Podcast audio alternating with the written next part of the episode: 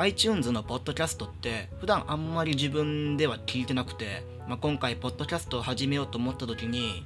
まあ、まずねあのいろんなページを見て、まあ、先輩のポッドキャスターの方々の配信を聞いてみて、まあ、これからねあのポッドキャストで配信する上で勉強になるんじゃないかと思って。一応この番組っていうのがゲームとかアニメを中心にした番組なんですけれどもあえてそのゲームアニメ関連のポッドキャストじゃなくて普段自分が聞かないような例えば政治であるとか、まあ、文学系の番組であるとか最近あの YouTube でも人気なバイリンガールの人の、まあ、英語の番組を聞いてみたりとかする中で自分がちょっとね心惹かれた番組っていうのがあってその番組っていうのが MC の方は日本でパソコンの前に座って放送していてもう一人の MC の方っていうのがあの今中国に住んでいる日本人の方があのスターバックスに行ってあの国際通話をしながら放送をしているっていう番組なんですけれどもこの中国に住んでスターバックスでコーヒーを飲みながら放送してる人っていうのが最近自分の身の回りで起きたことっていうのを淡々と報告するっていうラジオでこれがねあこんな形があるんだと思って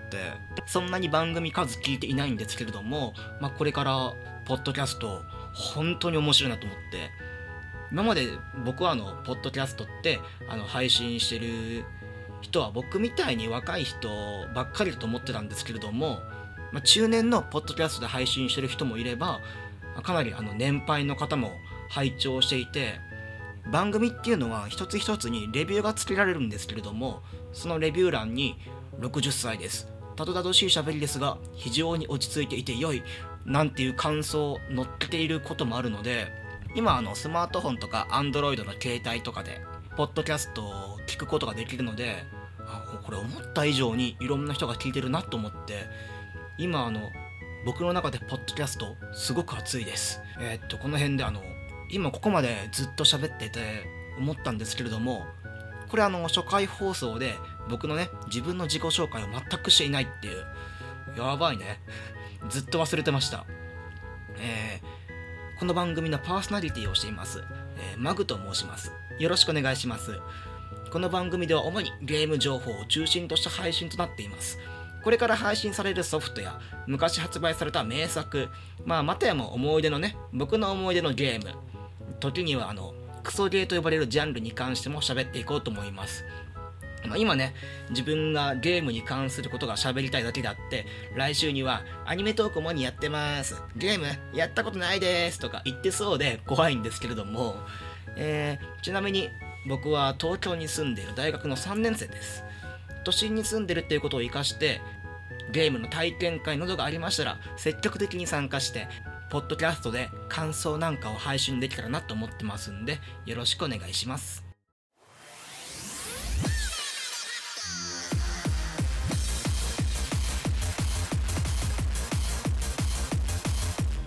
ジングルを挟んでよろしくお願いいたします。ということで、今回紹介したいタイトルなんですけれども、竜が如くゼロ、誓いの場所えー、龍が如くシリーズの最新作、龍が如くゼロ、誓いの場所について少しだけお話をしていこうと思います。そもそも龍が如くシリーズっていうのは、2005年発売して、今までずっとナンバリングタイトルが続いている、まあ、勇者正しき、もう10年目かな、これで。来年の3月発売なんで、丸々10周年の記念した作品ですね。もともとは龍が如くシリーズっていうのは1、2、3、4、5と進んでいって今回出る0っていうのは龍が如く1のさらに遡ることえー、っと7年前か7年前まで時代を巻き戻してゲームを進めていこうという感じでございますそもそも龍が如くシリーズって何っていう人ももちろんいらっしゃると思いますんで少しだけ説明を挟みたいと思います。主人公桐生一馬と欲望と暴力の渦巻く神室町を主な舞台とし愛と人情を裏切るドラマが展開されます。このカムロ町っていうのは、えーと、新築の歌舞伎町をモデルにしたもので、まあ、このゲームの特徴としましては街全体をそのまま再現したものとなっております。リアルに再現された街でお酒や食べ物など数多くのアイテムを購入することができるんですね。でこの桐生一馬っていうのは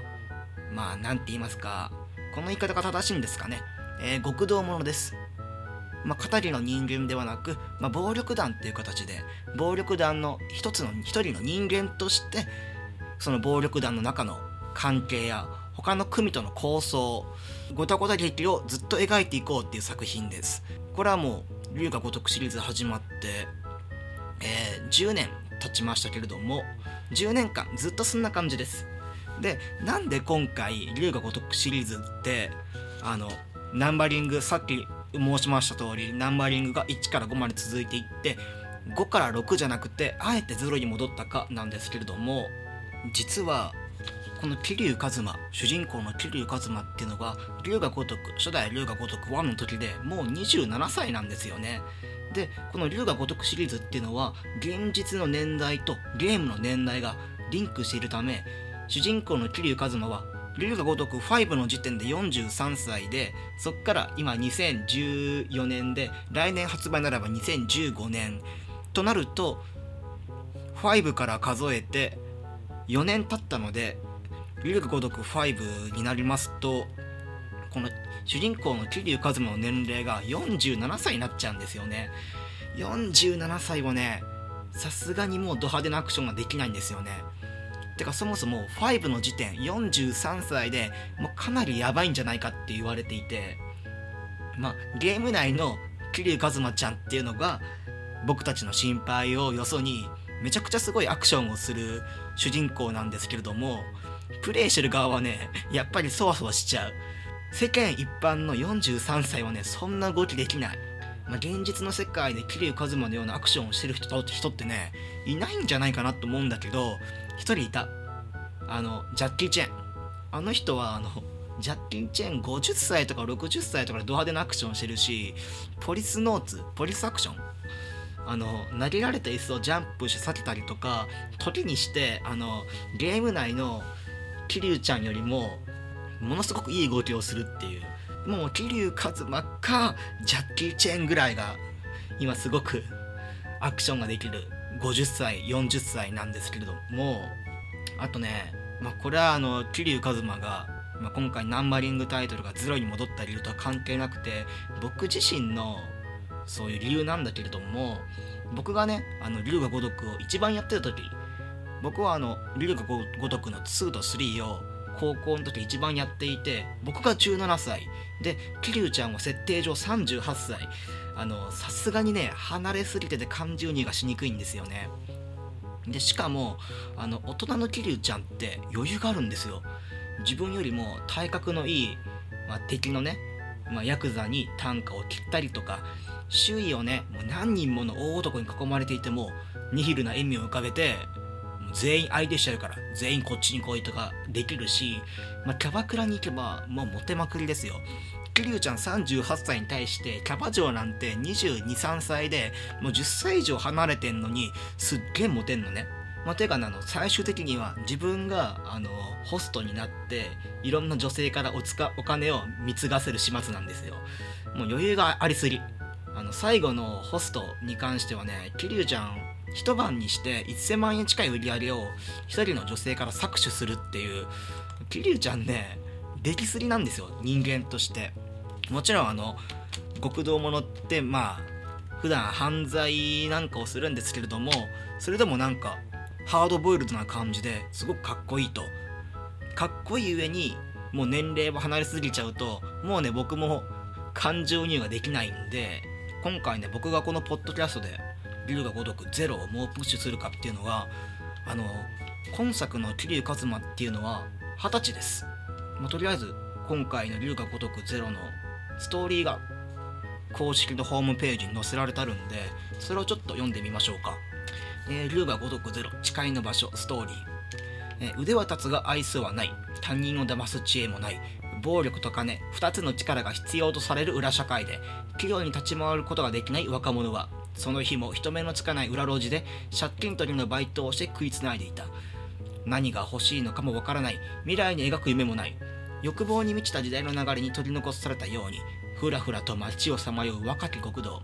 それが桐生一馬という男だった。これねさっき言いました。僕の言っていた今までプレイした桐生ちゃんとは全く違うんですよね。極道にもなれないし語りにもなれない。もうそういう中途半端な自分なんですよね。そのゲームの始まった時っていうのが夢も目的もなくその日暮らしのバイトをしてるのはねまあ今までのシリーズと比べるとかなり大敗的でよりダメ人間な俺に近いっていう。なんでより感情移入がしやすいんですよね。で、まあ、僕はあのゲームやってる時ってどうしてもあの、まあ、より楽しもうっていうことでもう僕も21歳なんですけれども、まあ、その主人公になりきってゲームするっていうのがすごく楽しいんですよね。でなんであの今さっきストーリーにも出てきました、まあ、その日暮らしっていうことはもうお金はないはずですよね。もう毎日毎日借金取りとしてお金を巻き上げて暮らしてますからね。であの龍が如くってさっき言いましたように街が非常にリアルに再現されています。で龍が如くには数々のプレイスポットまあミニゲーム要素ですね。そのミニゲーム要素の一つにパチスロがあるんですよね。でも僕の頭の中ではもう二十歳のね桐生ちゃんが夜借金取りとして働いてまあその日のバイト代をもらってもう朝9時にねすぐにパチスロ屋の前に並ぶ桐生ちゃん。整理券をもらって開店と同時にお目当ての台に座ってタバコを吸いながらお金をすり減らす桐生ちゃんがね俺見てみたい。今までの桐生ちゃんってもういくらパチンコで負けようがいくらねキャバクラ城に貢いでお金を減らそうが余裕があったんですけれどもこの夢も希望もない桐生ちゃんを操作してると、まあ、所持金3万円ぐらい持って朝からスロット打つ桐生ちゃんをねもうコントローラー持ってる視線からもう要は神の視点から「桐生ちゃん調子悪いね」とか「まだまだいけるよ桐生ちゃんささ追加の投資どう?」って応援したい頑張れ頑張れってあのほんと悪い意味で桐生ちゃんの頭の中にいる天使と悪魔で言うと悪魔役やりたいですね桐生ちゃん追加の投資 ATM 言ったかなみたいなそれね、あと、もう1万円突き込めば当たると思うんだけど、あ、桐生ちゃん、お金がないの。じゃあ ATM 行こうかみたいな。ATM にもお金が入ってない。あならば、街中で歩いているチンピラを捕まえてお金を盛り上げれば、なんと、遊ぶお金ができるんですよ、桐生ちゃんみたいな。そんなことを言いながらプレイしたい。21歳にもなってやってることが幼稚園児と一緒。あのレースゲームで体を横に動かしたりする幼稚園児とねやってることは一緒なんだよね。あそうそうそうそうそう。言うの忘れてましたけれどもこれ間違っちゃいけないんですけども日本の法律ではパチンコ、まあ、スロットでいくら買っても現金に換金はできませんね。当たり前じゃないですか。あの法律違反ですからね。出玉は全て小さなメダルと交換をしてお店の外に出るとあの小さなメダルの国から来た小さなメダルの王様にメダルを交換すると現金に換金できますんでそこだけはちょっとあのもちろんあのこのゲーム 0D なんですけれども法律には遵守しておりますんでそこだけはねちょっとあのご了承願。うてかご了承願うっていうかこのゲーム酒ドラッグ子供が傷つくとかあるのに俺今更何守ってんだろうと思った急に。なんでちょっと俺菅の味方してんだろうと思ったんだけどいやもちろん法律遵守なんでよろしくお願いしますね。ただね今回そんな泥臭い龍が如くゼロをやりたいと思ったんだけどあのゲームの情報ってまず最初に、まあ、トップページができて、まあ、こんなゲームを今度発売しますよと。で次にストーリーが出てみたいな順番でどんどんどんどん日を追うごとに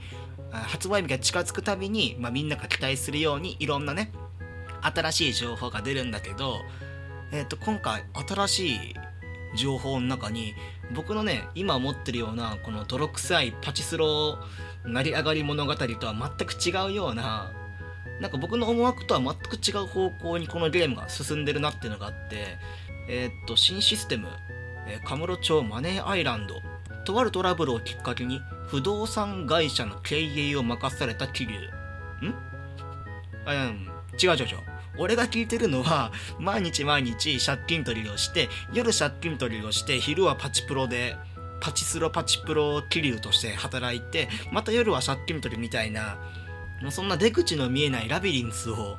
やる予定だったんだけどあれ？不動産会社の経営を任された。は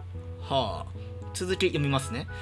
カムロ町5ビリオネアと呼ばれる5人のライバルを相手にカムロ町の物件が巡るマネーゲームを勝ち抜き派遣と大金を手に入れよう。あれ？みたいな。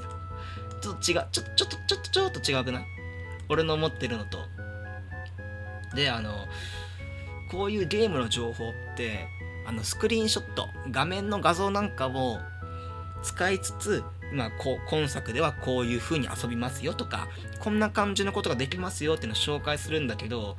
まず一番最初の概要紹介のところの画面が、えー、所持金って書かれてあってこれが9900万円って書いてるんですよね。あれみたいな。むしろもうパチンコパチスロでいくら負けても全然痛くないじゃんっていう。あのとどめのね一発が物件の買収っていう欄があってまあマネまあ物、えー、不動産か。不動産会社の経営を任されるんでまああの今回の「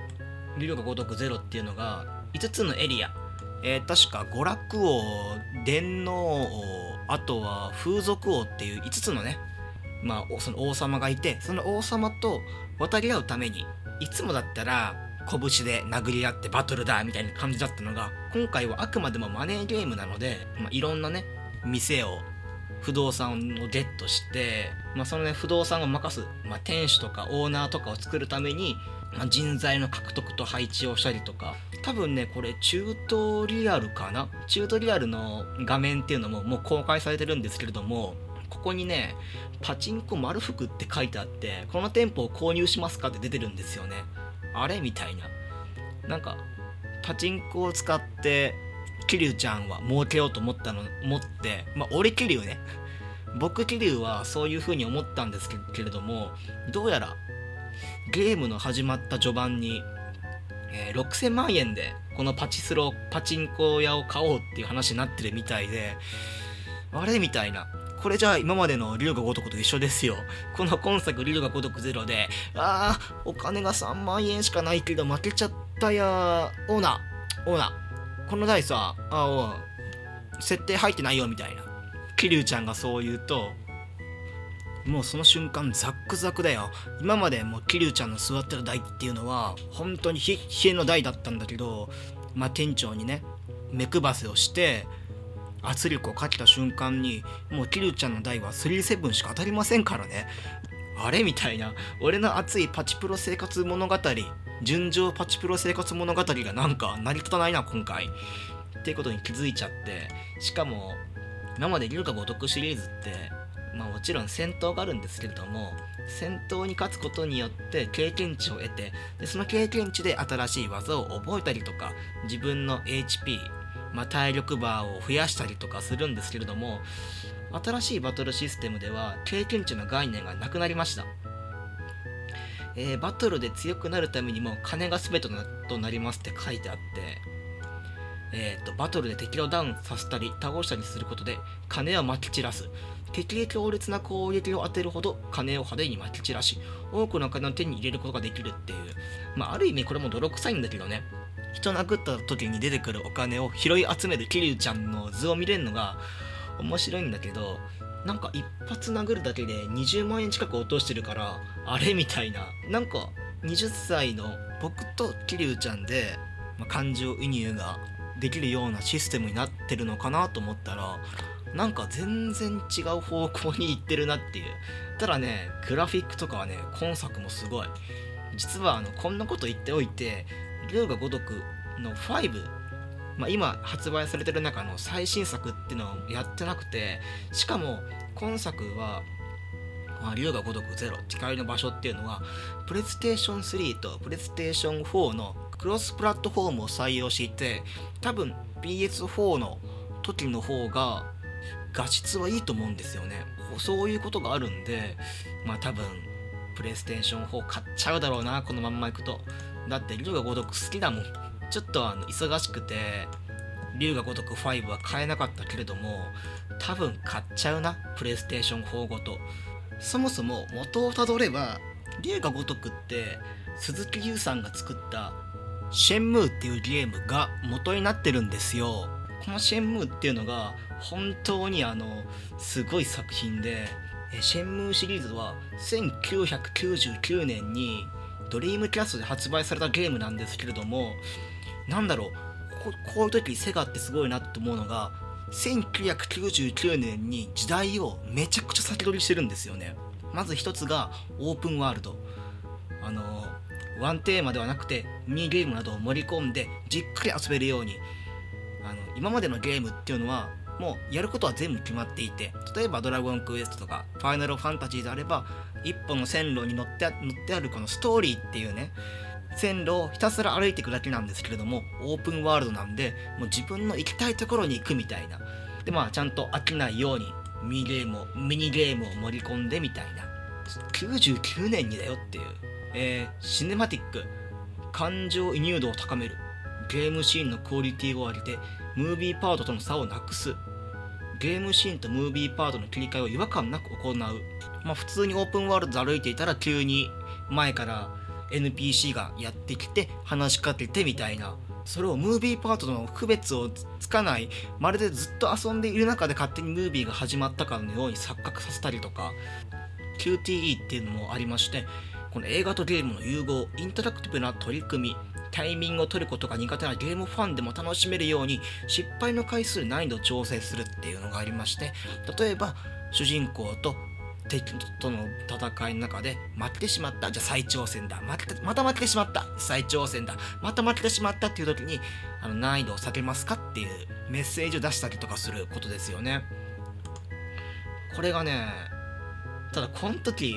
1999年今だったら普通かもしれませんけど1999年にそれをするかみたいな。しかもあのシェンムーっていうゲームなんですけれども発売の時には3枚組だったんですけれどももしデータ圧縮の技術がちゃんとセガの中で確立されていなければシェンムーっていうのは CD から50枚から60枚組になってた可能性があるっていう話もあってこれまた興味深い話なんですけれどもそれだけなんかデータ圧縮の技術もセガにはあったっていうのもすごいですよね。50枚から60枚分を CD3 枚組の中に入れて、まあ、その分ボリュームがあるんで、まあ、よりね楽しめますよみたいな。でやっぱりあの驚くべきはシェンムーの制作費ですよね。このシェンムーの制作費っていうのは長いことギネスブックに認定されています。最も制作費が使用されたテレビゲーム70億円です。でこれいつ塗り替えられたかっていうと去年塗り替えられました。ようやくですね。1999年に発売されてそこから10年間近くかな。2000とそうですね。約1 2 3年間この最も制作費が使用されたテレビゲームとして認定されたんですけれども去年グラントセフトオートっていうこれもシェンムーと同じ箱庭でオープンワールドなゲームなんですけれども、まあ、十何年間この世界一位を誇っていたっていうまあただ70億かけてバックがいくらあったか不明なんですけどね僕はあんまり知らないっていう。グランドセフトオートは1日で回収したらしいですよ。100億円。まさかシェンムーいやセガさんですからね。70億で70億円かかったゲームなんでその倍ぐらい140億の利益いや 4K ですね 4K4K 4K です。4K 円売り上げてドリームキャストはこのゲームキューブプレイステーション2ドリームキャストの戦争の中で勝ち残ったと僕は聞いておりますんで多分その通りです。間違いないです。お聞きいただきありがとうございました。これからも定期的にポッドキャストを投稿しようと考えています。拙い喋りですが購読していただけると幸いです。